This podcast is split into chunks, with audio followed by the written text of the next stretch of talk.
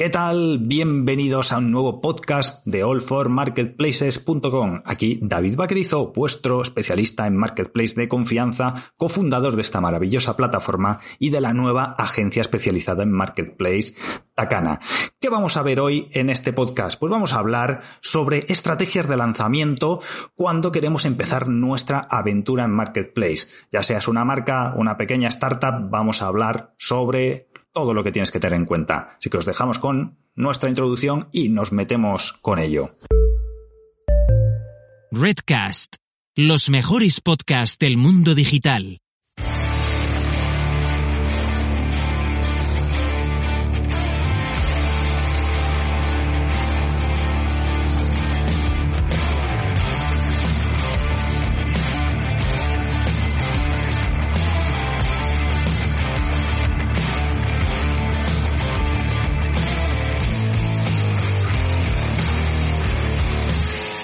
Cuántas cosas para hablar relacionadas con la estrategia a la hora de empezar a vender en Marketplace, ¿no? No sé ni por dónde empezar, así que Hoy no va a ser todo improvisación y me he preparado aquí un pequeño índice para que no, nos, para que no se nos olvide nada, ¿no? Cuando vamos a empezar a, vender en Marketplace, eh, siempre nos hacemos una pregunta, ¿no? ¿Por qué vamos a empezar a vender en Marketplace? Eh, ¿Qué nos aporta, no? O sea, estamos primero ahí en esa fase de decisión de nos metemos, no nos metemos, he escuchado que Amazon es el demonio, eh, todas estas chorradas que se, que, se oyen por detrás, ¿no? Y, y bueno, ¿qué, ¿qué gran diferencia tenemos a la hora de meternos en el mundo del e-commerce al mundo online entre lanzar nuestro e-commerce y meternos en marketplace. Eh, la diferencia fundamental eh, es, es, un concepto, ¿no? Que cuando nosotros montamos un e-commerce, no tenemos clientes. Tenemos que buscar los clientes. Tenemos que traerlos a través de Google, de redes sociales, hacia nuestra tienda y luego nuestra tienda que convierta, ¿no? Que, ya es palabras mayores. Pero cuando vendemos en un marketplace, el cliente ya está ahí. El cliente ya está buscando proactivamente nuestro producto. El cliente ya está en una fase de compra mucho más avanzada. Poneros en la situación de que vendiéramos bolígrafos, ¿vale? Eh, en un e-commerce. Vale. Primero tendríamos que ir a hacer campañas de pago en Google o en redes sociales con eh, pues o términos de búsqueda o demás de gente que esté buscando comprar bolígrafos eh, o en redes sociales atacando segmentos, que no sé qué segmento atacaría para encontrar gente que, que quiera comprar bolígrafos, a lo mejor es un mal ejemplo. Y primero tendríamos que hacer aquí un desembolso grande en empezar a llenar la parte de arriba del funnel y llevar gente a nuestra web. Y luego que realmente sea lo que están buscando y que no estén buscando eh, cómo desmontar un bolígrafo para hacer una cerbatana o cualquier historia. Y luego ya dentro de nuestra web que le ofrezcamos el catálogo, el tipo de producto, el precio que necesita y que el proceso de compra sea óptimo y termine comprando. Frente a un marketplace donde nosotros anunciaríamos, pues en el caso de Amazon, colgaríamos nuestro anuncio de un bolígrafo y el cliente que está buscando bolígrafos directamente buscaría bolígrafo azul, con una intención clara de compra porque está dentro de Amazon. Y nada, ahí estaría nuestro boli, lo compra con el sistema de carrito de compra, mm, proceso de compra más optimizado del mundo y chimpón. Vale. ¿Qué decisión tenemos que tomar antes de todo? ¿E-commerce o marketplace? Yo creo que con esto está claro. Eh, vamos a hacer una inversión fuerte en desarrollar una tienda online, en captar tráfico, en dar a conocer nuestra marca, o vamos a abrir una tienda en Amazon y vamos a empezar a vender. Eh, Vale, yo creo que, claro, pintándolo así, la decisión es fácil. Pero luego hay otras decisiones por detrás, ¿no? Como en nuestro e-commerce no tenemos comisión, mm, el cliente es al 100% nuestro, eh, tenemos su email, tenemos su dirección, le podemos reimpactar, podemos hacer campañas de cross-selling, upselling, tenerles en nuestra base de datos y en un marketplace pues la información que tenemos sobre el cliente pues está más, más limitada, tenemos menos información, ¿no? Eh, podemos tener teléfono y demás, pero no solemos tener email, le podemos contactar con ellos, pero bueno, eh, pues mm, a través de información que metamos dentro de los productos, pero ya es una forma más compleja. Eh, entonces, bueno, tenemos que tener este, esta casuística también. Si nuestro producto, por ejemplo, es un producto que con el que no ganamos dinero eh, con el producto principal, sino que lo usamos como desembarco para luego ofrecerle otros productos que son con los que generamos margen, como yo que sé, puede ser una impresora. O sea, nosotros, eh, imaginaos que todas las impresoras fueran compatibles los cartuchos entre sí. Eh, ahí sería una clara, un clara, una clara ventaja tener un, e-commerce donde le venderíamos al cliente y entonces tendríamos su email y le podríamos ir recordando cada tres meses que compre los cartuchos en nuestra web y demás. Y en un marketplace pues no compraría y luego cuando volviera a entrar pues lo mismo no nos compraba el cartucho a nosotros y hubiéramos y habríamos perdido dinero con la venta de la, de la impresora. Entonces hay que tener estos parámetros en cuenta y tener claro que el coste de adquisición de traer un cliente a tu tienda online suele ser muchísimo más alto que el de un marketplace porque el cliente ya está allí. Lo único, pues que vamos a tener que competir con más gente dentro de nuestra propia plataforma, desde, dentro del mismo, del, del mismo ecosistema. Y esto es una gran diferencia. Un marketplace en sí mismo es un lugar donde conviven muchos vendedores, donde hay una gran oferta y donde hay una gran demanda. Pero no estamos solos, no es nuestro terreno, es como poner un puesto en un mercadillo de cualquier barrio, de cualquier pueblo.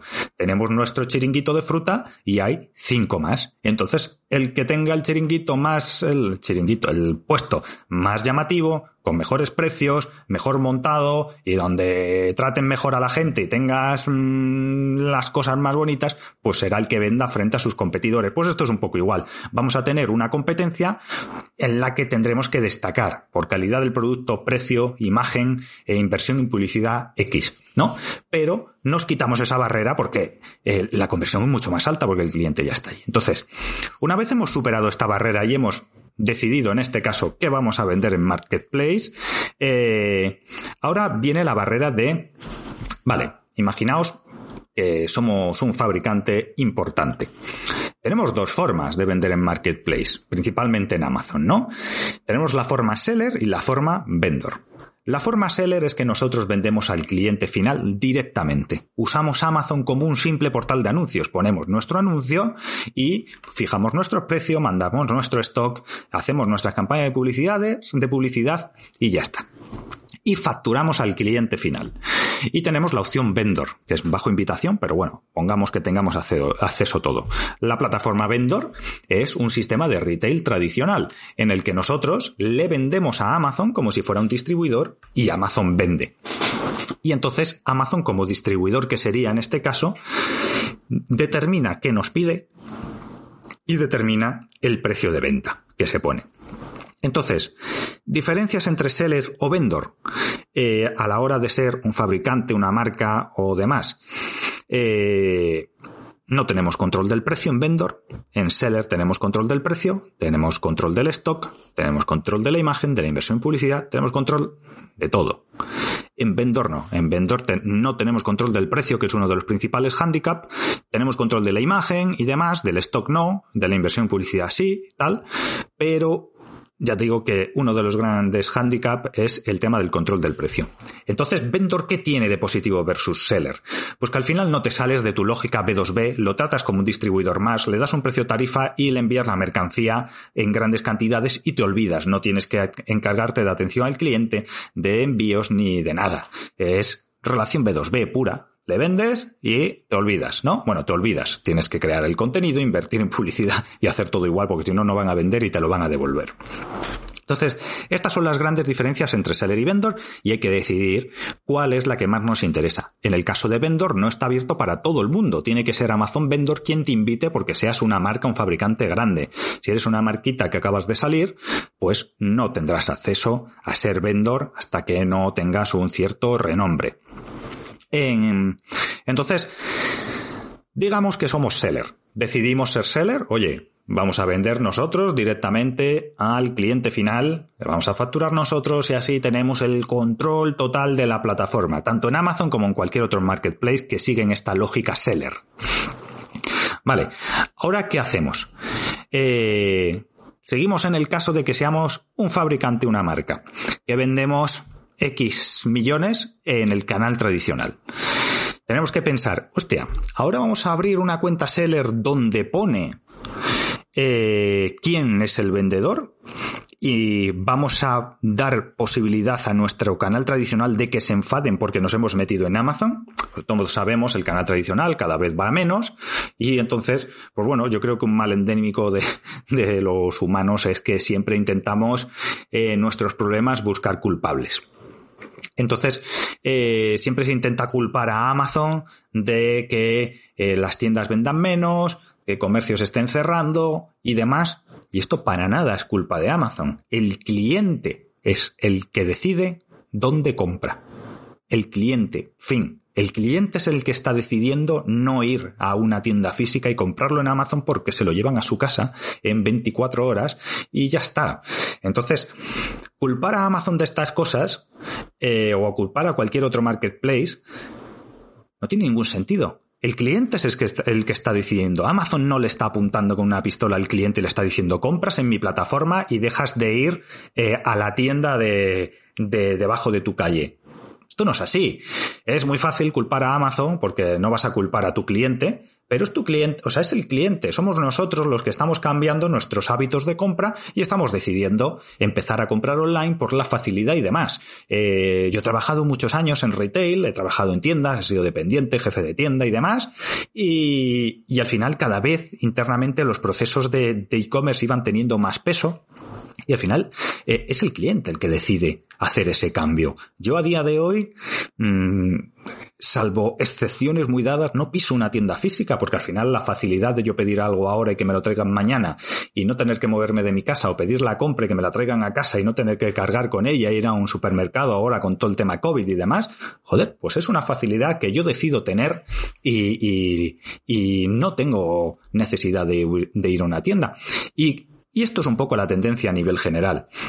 Entonces, eh, aun con esto, tenemos que decidir si vamos a ir a pecho descubierto o no. Entonces, si nosotros, por ejemplo, pues somos, pues yo que sé, Apple, ¿vale? Por poner así un ejemplo muy loco, y decimos, oye, bueno, aunque Apple, bueno, sí, da igual, el ejemplo. Somos Apple y creamos nuestra cuenta seller de Apple y vamos vendiendo como Apple y que todos nuestros distribuidores vean que somos Apple. Apple, Apple, no queréis pronunciar cada uno. Eh, tenemos esta opción y la opción de que cuando vean esto nuestros distribuidores se enfaden porque nos estás quitando los clientes, estás vendiendo en Amazon directamente, ta, ta, este tipo de problemas que pueden surgir y que surgen y que bueno, al final pues eh, son entendibles hasta cierto punto pues que se tengan estos miedos y demás o eh, si vamos a ir indirectamente, ¿no? En vendor eh, el, el cliente no sabe quién está detrás como distribuidor de vendor. En seller sí. Entonces, si hemos decidido ser seller, pero no queremos eh, que se sepa que somos nosotros quien venden directamente, tenemos que valorar el ir con una segunda sociedad que sea la que se ocupa de la venta online. Entonces, una de las cosas más habituales es una estrategia en la que un fabricante, una marca, crea una SL eh, paralela para hacer el comercio online y que sea independiente de la matriz y así eh, pasar bajo radar como un distribuidor más. Es una estrategia de lo más común. Entonces, tenemos que decidir ahí, oye, ¿Vamos directamente o no? El ir directamente, ¿qué, qué, qué pros tiene? Pues que al final da más credibilidad al cliente, ¿no? El cliente cuando ve, eh, me voy a comprar un un iPad de Apple vendido por la tienda oficial seller de Apple, dices, hostia, ¿no? Eh, como que te da credibilidad. Eh, eh, tampoco es que digas, ¿sabes? O sea, va a ser una cosa espectacular que diga, bueno, es que por esto vamos a vender el triple. O sea, si fuera así, dale. Pero no, pero bueno, que te puede dar ahí más credibilidad de fondo. Luego, eh, si vamos directamente, pues, eh, pues, pues eso, eh, tenemos ese riesgo de enfadar a red de distribución tradicional y demás. Y si vamos indirectamente, pues este factor, eh, digamos, credibilidad no lo tendríamos, pero iríamos más bajo radar y sería más difícil que el cliente eh, llegara a unir cabos junto con, con la marca o con el fabricante o con quien seamos. Eh, vale. ¿Podemos mm, hacer estrategias mixtas, pues podríamos ser vendor. A lo mejor, eh, imaginaos que nosotros, pues eso, somos un fabricante nacional. En España tenemos una red de distribución fuerte que no queremos, que no queremos enfadar.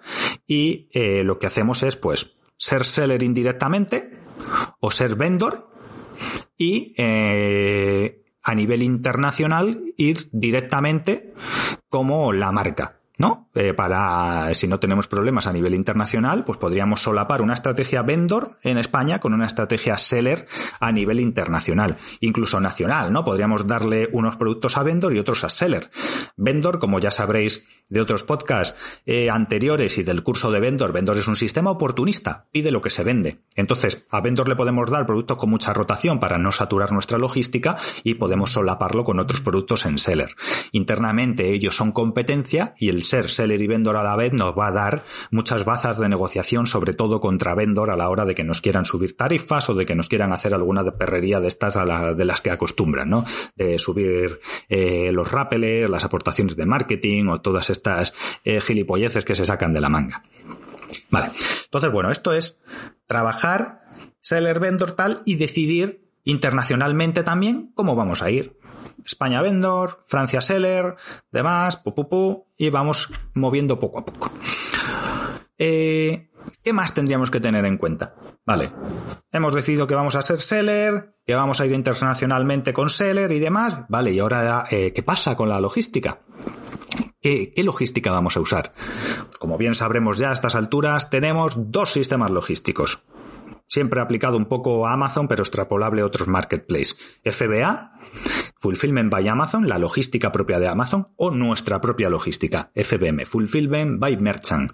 Esto hablamos en términos Amazon porque son los más comunes, pero lo que es logística propia, eh, eh, logística propia de Marketplace, estilo FBA, Cdiscount tiene, mano a mano tiene, eBay Alemania tiene, Zalando tiene, o sea, hay muchos marketplaces cada vez más que van teniendo fulfillment porque saben que es un valor añadido de cara a los vendedores y de cara al cliente brutal, ¿no?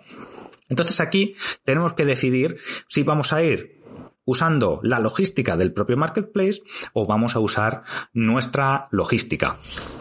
Usar la logística del marketplace siempre, tiene eh, muchas ventajas a nivel de conversión, porque eh, el cliente, el cliente de Amazon siempre suele buscar producto Prime. Es una de las, de las cosas que ha hecho grande Amazon, ¿no? El producto Prime, servicio rápido, devolución sin problemas, eh, saben, mm, calidad alta en las entregas y demás, y sin problemas aparentes, y sobre todo a la hora de devolución una facilidad total. Entonces, el vender un producto con la logística de Amazon y tener la etiqueta Prime nos hace convertir mucho más, porque tenemos mucha más confianza del cliente a la hora de comprarlo, porque dice, yo compro esto y aunque no estoy 100% seguro, estoy en 80% seguro, sé que si luego el producto no me convence, lo puedo devolver sin problema.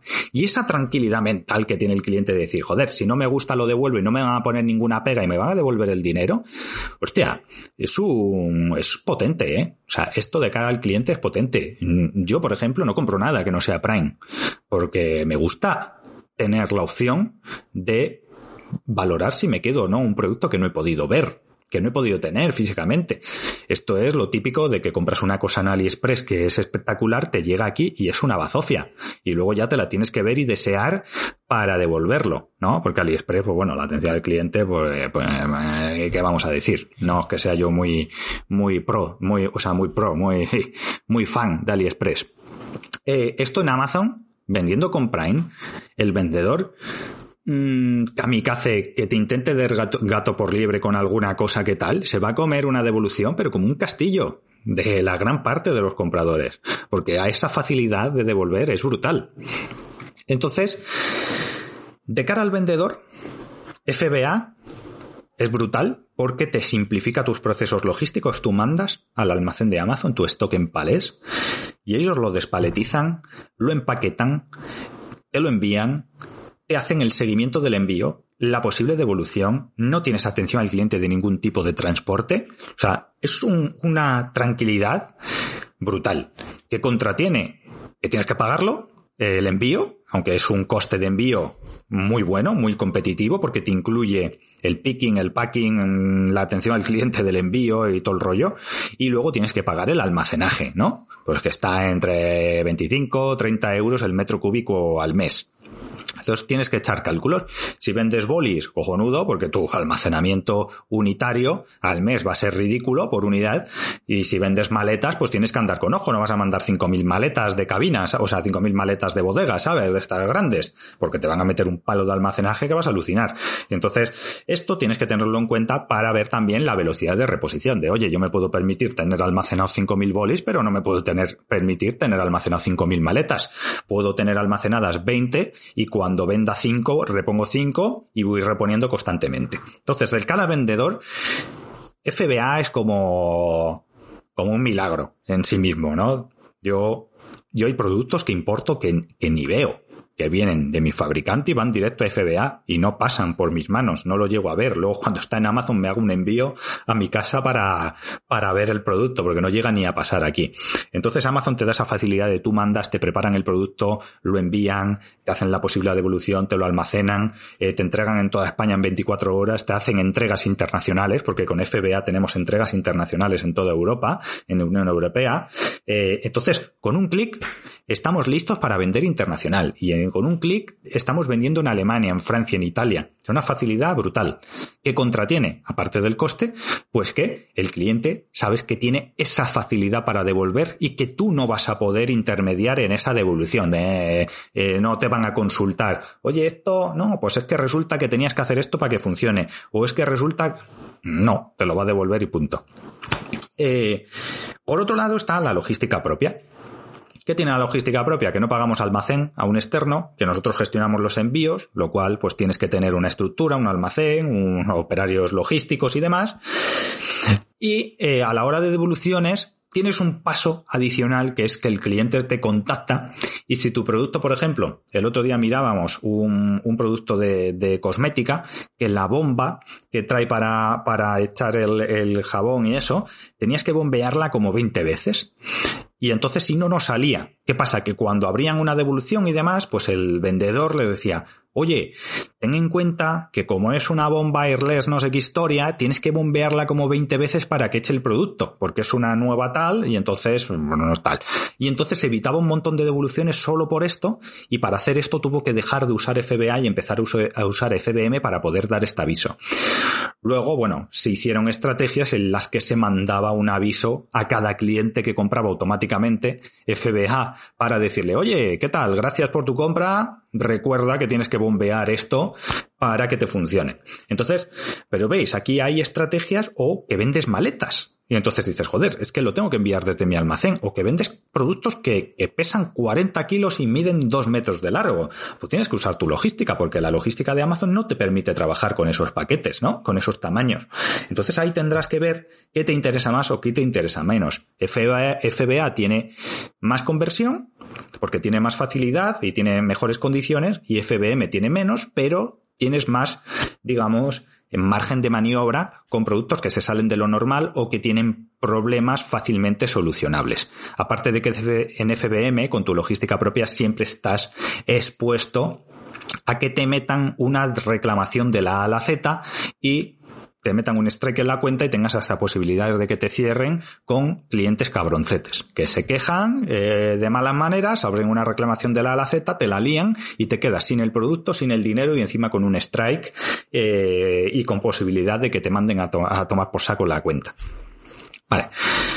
Una vez ya hemos pasado por todo esto, oye, vamos a ser seller de forma directa, vamos a vender a nivel internacional con la logística FBA y demás. ¿Y ahora qué? Pues ahora tienes que tener el siguiente, lo siguiente que tienes que estudiar es, ok, ¿cuál es la estructura de costes que me supone esto y cómo voy a construir los precios? Entonces, aquí, pues partiríamos de una base normalmente en la que no vamos a asemejar los precios que tenemos en otros canales con los que tenemos en Amazon o cualquier otro marketplace. Vamos a empezar del precio de coste de nuestro producto, vamos a sumarle nuestro margen y vamos a irle repercutiendo todos los gastos que eh, se generan al vender en un marketplace. Por ejemplo, tenemos un producto de 10 euros de coste y nosotros le queremos ganar 5 euros por producto. Vale. 10 euros más 5, 15. Ok. ¿Cuál es el coste logístico de Amazon para nuestro producto? 3. Vale. 18. ¿Cuál es la inversión en publicidad que vamos a destinar por unidad vendida? Pues un 10%, 2 euros, por ejemplo, pues 2 euros, vale, pues ya tenemos 10 más 5 más la logística 3, 18 más 2, 20. Ok. Comisión de Amazon, un 15% más luego el IVA. Pues repercutiríamos ese 15%, que pueden ser aproximadamente pues 3 euros, más el IVA. Total, precio de venta, 25, 26, 27 euros. Entonces, desde el coste y lo que queremos ganar, añadimos los costes adicionales de vender en Amazon. El envío, el almacenaje mensual, inversión en publicidad, porcentaje de devoluciones que estimamos que vamos a tener, eh, todo esto lo repercutimos y entonces nos da un precio X, 28,13. Ok, pues nuestro precio mínimo de venta son 28,13. De ahí no podremos bajar porque entonces mm, vamos a, vamos a, palmar margen. Otra forma de calcularlo es a la inversa, es decir, vale, yo quiero vender mi producto a 39 euros igual que lo vendo en mi tienda, igual que lo vendo en otro lado. Vale, pues haríamos al revés. 39 euros. ¿Cuál es la comisión de Amazon? Un 15%. Ok. Le descontamos el IVA, le descontamos ese 15% sobre IVA, le descontamos la gestión logística, la inversión en publicidad, las devoluciones, pu, pu, pu, ¿Cuánto nos queda? 15 euros netos. Ok, con esos 15 euros cobra, eh, eh, cubrimos el coste y el margen que queremos ganar. Sí, fantástico. No, tienes que subir precio. Tienes que subir precio o comerte el margen de menos que vas a ganar. Entonces ahí está esa decisión de precio. Y por último, la decisión importante es, vale, ¿y cuánto voy a invertir en publicidad y cómo gestiono la inversión en publicidad? Normalmente un objetivo realista es marcarse un 10% de inversión en publicidad sobre nuestro objetivo de ventas. Si queremos vender 10.000 euros, vamos a poner que nos tendremos que gastar entre un 10, 15, 20% dependiendo del sector de inversión en publicidad. Pues un 10, un 15, vale, pues 10.000 euros, inversión en publicidad, 1.000 euros. Ya sabéis cómo funciona la inversión en publicidad en Amazon. Nosotros ponemos un presupuesto diario que se va gastando, vamos optimizando y esa inversión en publicidad se va descontando de las ventas que vamos generando. Si tuviéramos más costes que ventas hemos generado, pues nos cargarían ese importe. Pero lo normal es empezar poco a poco para que la cuenta sea sostenible, eh, vamos, autosostenible y no nos genere gastos y los propios productos que se venden paguen los costes que tienen. Al principio no ganarás, pero poco a poco irá aumentando y, eh, empezarás a tener rentabilidad. Entonces, por eso siempre el ir poco a poco, eh, eh, sobre todo en marcas pequeñas y demás, pues es fundamental. si eres una, un gran fabricante que tiene capacidad de inversión, pues entonces puedes ser más ambicioso porque al final esto es una relación tiempo, tiempo-dinero. Si no tienes dinero, tendrás que invertir tiempo y si tienes dinero, pues el tiempo se reducirá, ¿no? Entonces, aquí esta relación de eh, inversión versus tiempo, pues ya sabéis cómo es eh, eh, en la vida, ¿no? cuanto más dinero tengas, más tiempo recortarás y cuanto menos dinero tengas, más tiempo tardarás en cualquier cosa. Entonces, bueno, estos son los principales aspectos a nivel de estrategia, muy por encima, que eh, tienes que tener en cuenta a la hora de decidir entrar en Amazon.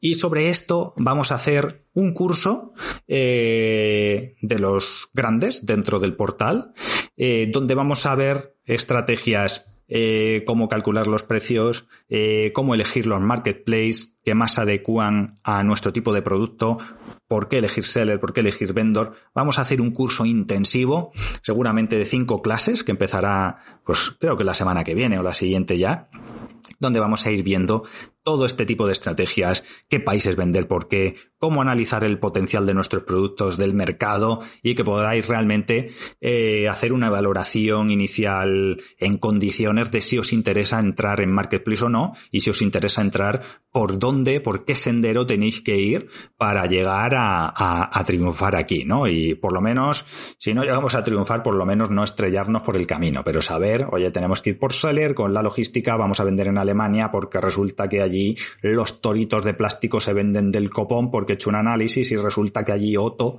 es súper potente, y hay que vender a este precio y tal, tal, tal. Pues vamos a hacer un curso para ver todo esto en detalle. Así que nada, espero que os haya sido útil este podcast.